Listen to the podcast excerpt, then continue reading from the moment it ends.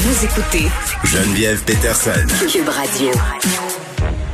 Qu'est-ce que la classe politique doit faire pour s'assurer que des histoires comme celle de Joyce Echaquan ne se reproduisent pas au Québec ni partout ailleurs? Euh, C'est rendu vraiment, euh, ça défrait la manchette dans plusieurs pays, cette histoire-là qui a eu lieu à Joliette plus tôt cette semaine. On en a parlé ici à l'émission. On a présenté des extraits euh, de la vidéo. On vous les fera pas rejouer. Là, je pense qu'on a assez entendu euh, ces extraits-là. Mais vraiment, là, on est rendu à se demander qu'est-ce qu'on peut faire justement pour que plus jamais ça arrive, hein, parce que euh, des témoignages commencent à sortir, à fuser. Bon, Joyce Echaquan a trouvé la mort dans cet malheureux incident. C'est pas toujours le cas, mais il y a d'autres situations où il y a du racisme euh, systémique dans nos soins de santé envers les communautés autochtones. J'en parle avec Véronique Yvon, qui est députée péquiste de Joliette. Bonjour, Madame Yvon. Bonjour, Madame Peterson.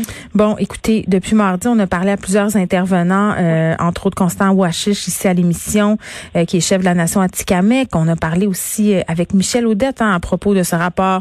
Vient, les gens ont marché, se sont montrés solidaires de la famille Echaquan, mais aussi des Premières Nations. On a déploré cette situation. On a même reparlé de racisme systémique.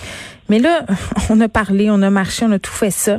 Mais on fait quoi concrètement? Qu'est-ce que le gouvernement doit faire? Ben, euh, il faut agir. Et puis euh, c'est ça ce matin que j'ai demandé. J'ai demandé quelque chose de très concret. Parce que vous pouvez vous imaginer que comme député de Joliette, quand on vit ça, c'est assez bouleversant. Merci, révoltant, je dirais aussi. Hmm. Et donc euh, j'ai relu le, le, rapport vient. Puis sincèrement, euh, c'est extrêmement choquant parce que c'est comme si la tragédie qu'on vit innommable depuis lundi avec la mort de, de Joyce et Chacuan, mm. c'est écrit dans le rapport, en gros, que c'est quelque chose qui se vit pas une mort aussi terrible, mais c'est comme si on nous disait ça risque d'arriver là, mm. un désastre qui, qui, risque de se produire. Puis donc quand on va relire ça, je vous lis juste un petit bout là, page 392 dans le chapitre sur santé services sociaux.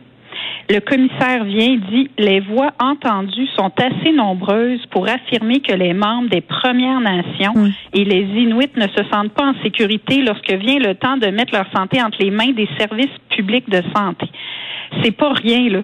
Puis ça, ça s'appuyait sur des dizaines de témoignages euh, de gens, oui, à Joliette, des Atikamekw, mais de partout au Québec. Il y a un témoignage du euh, du médecin Stanley Volant qui parle de l'hôpital de Bécomo. On dirait que quand on lit ça, c'est le même type de, de racisme qu'on a vécu euh, cette semaine à Joliette.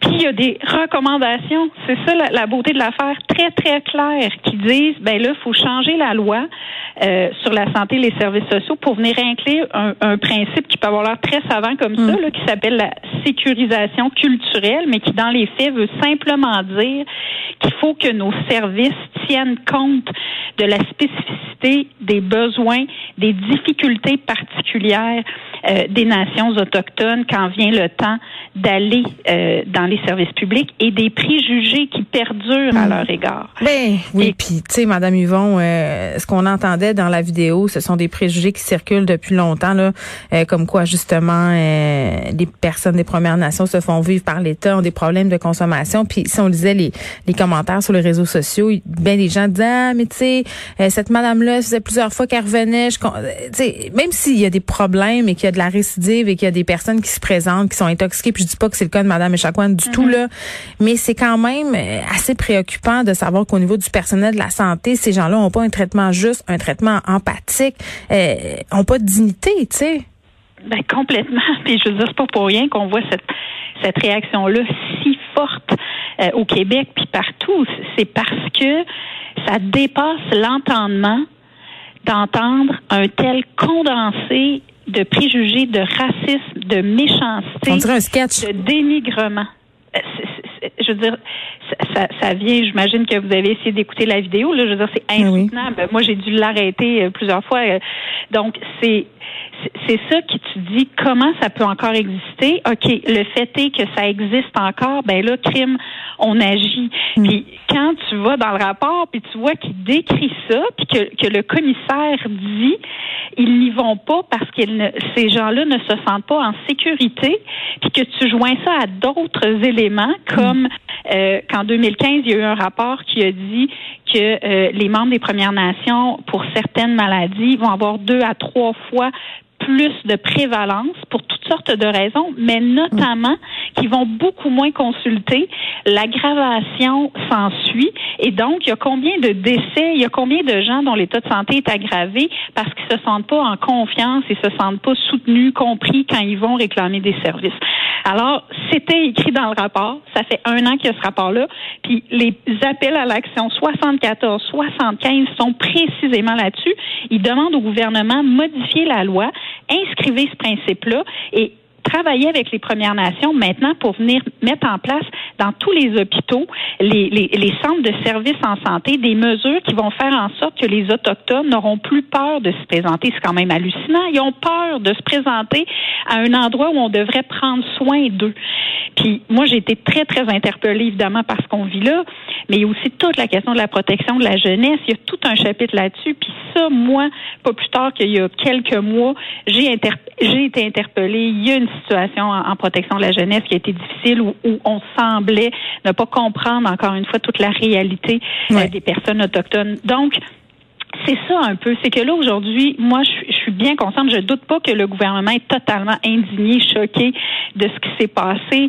Mais moi, ce que je voudrais entendre après les belles paroles, c'est les beaux gestes. Ben imaginez si au moins, moi, nous, ce qu'on a demandé ce matin très clairement, c'est qu'il y a un projet de loi pour donner suite à ça, clairement, dans le domaine de la santé déposé d'ici le mois de décembre. Ben oui, puis là, vous, vous faisiez référence, Madame Yvon, au cas euh, de ce jeune enfant à qui est décédé dans des circonstances inexpliquées un peu plus tôt au printemps. Tu sais, puis bon, vous, vous êtes euh, député de Joliette. Euh, depuis hier, les témoignages comme semblent affluer. Est-ce que vous aviez conscience, Madame Yvon, qu'il y avait peut-être autant de racisme que ça dans votre circonscription?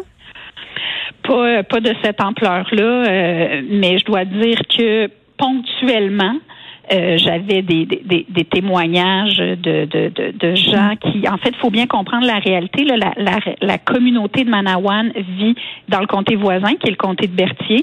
Euh, ça, c'est dans le nord complètement de la Nodière, comme à trois heures de Joliette. Mais en fait, ils viennent à Joliette pour recevoir des services. Puis il y a aussi beaucoup d'Atikamekw qui maintenant ont déménagé à Joliette, notamment des gens qui ont des problèmes de santé qui doivent être suivis en dialyse, par exemple. Donc, il y en a qui vivent aussi, bien sûr, à Joliette, dont les enfants vont à l'école à Joliette.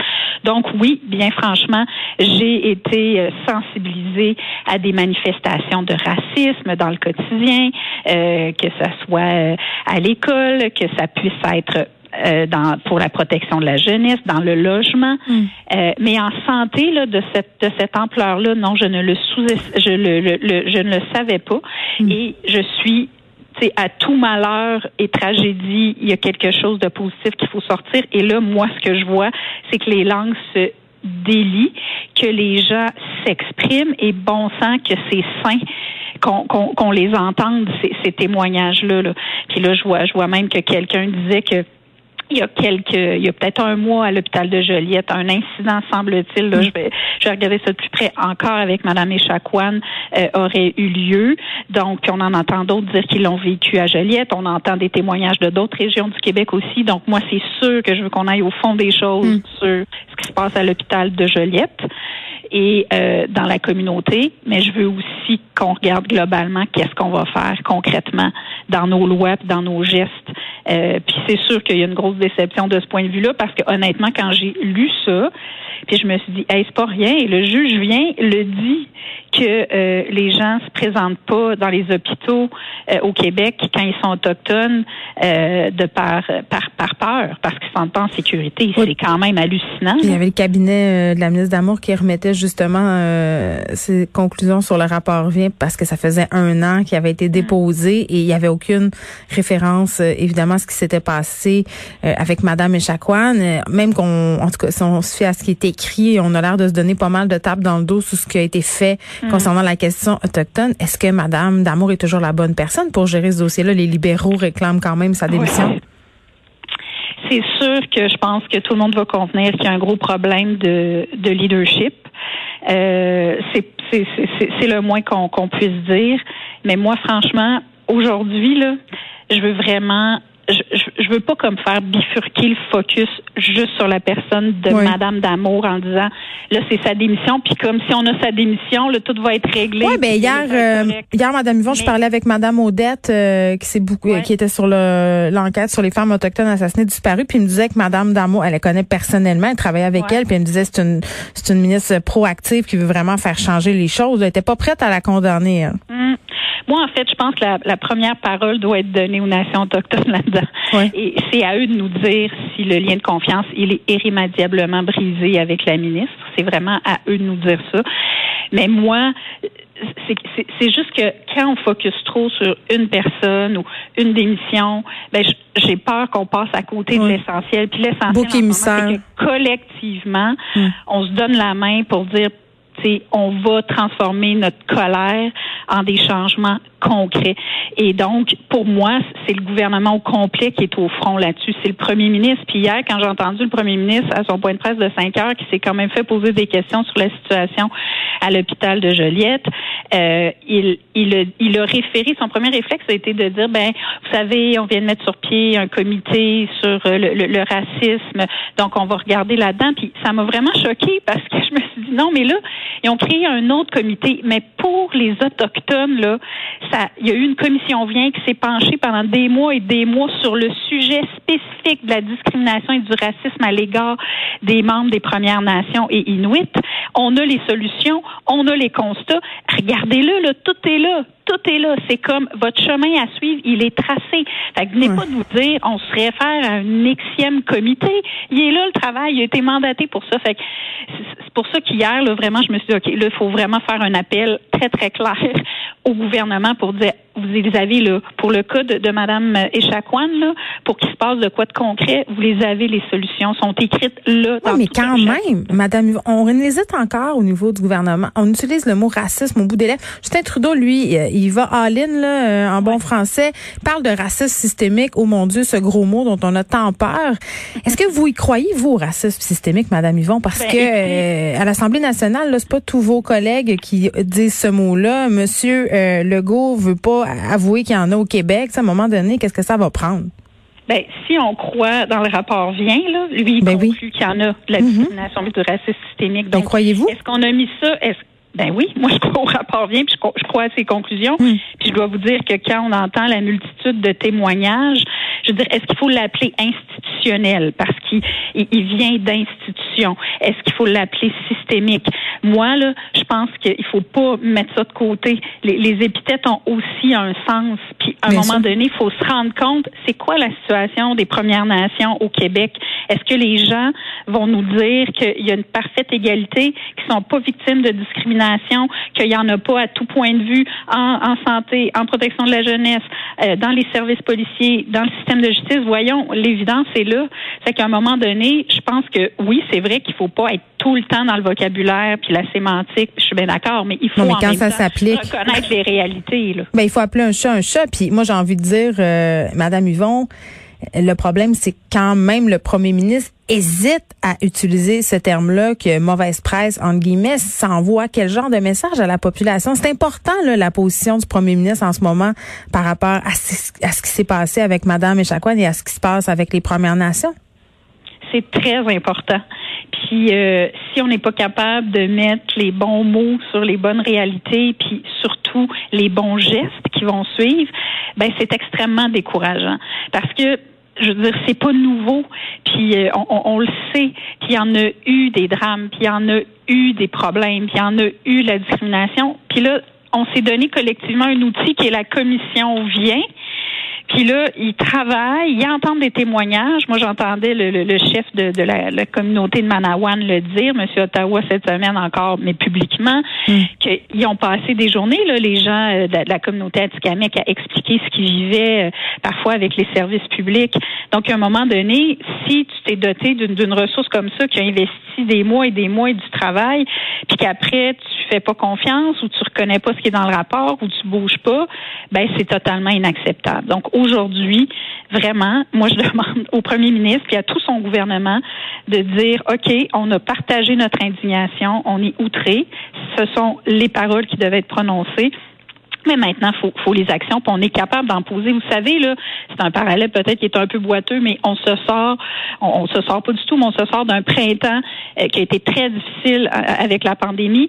Ben, c'est drôle, hein, il y a des gestes d'urgence qui ont été posées. Là, on allait vite. Et qu'on tournait la bureaucratie. Ben oui. Puis on n'évaluait pas à gauche pas à droite, puis on a décidé de partir un programme de préposé, puis on a décidé de prendre telle organisation, puis on a fermé toutes les écoles. Puis tu sais, je veux dire, c'est énorme. Comment ça fait qu'on n'est pas capable de donner suite à des recommandations qui ont une résonance très concrète, qui ferait une vraie différence, puis qui enfin montrerait à, à toutes les Premières Nations et la nation inuite que ça vient d'en haut le signal, puis que des gestes forts sont posés dans des projets de loi, puis qu'on le fait vite.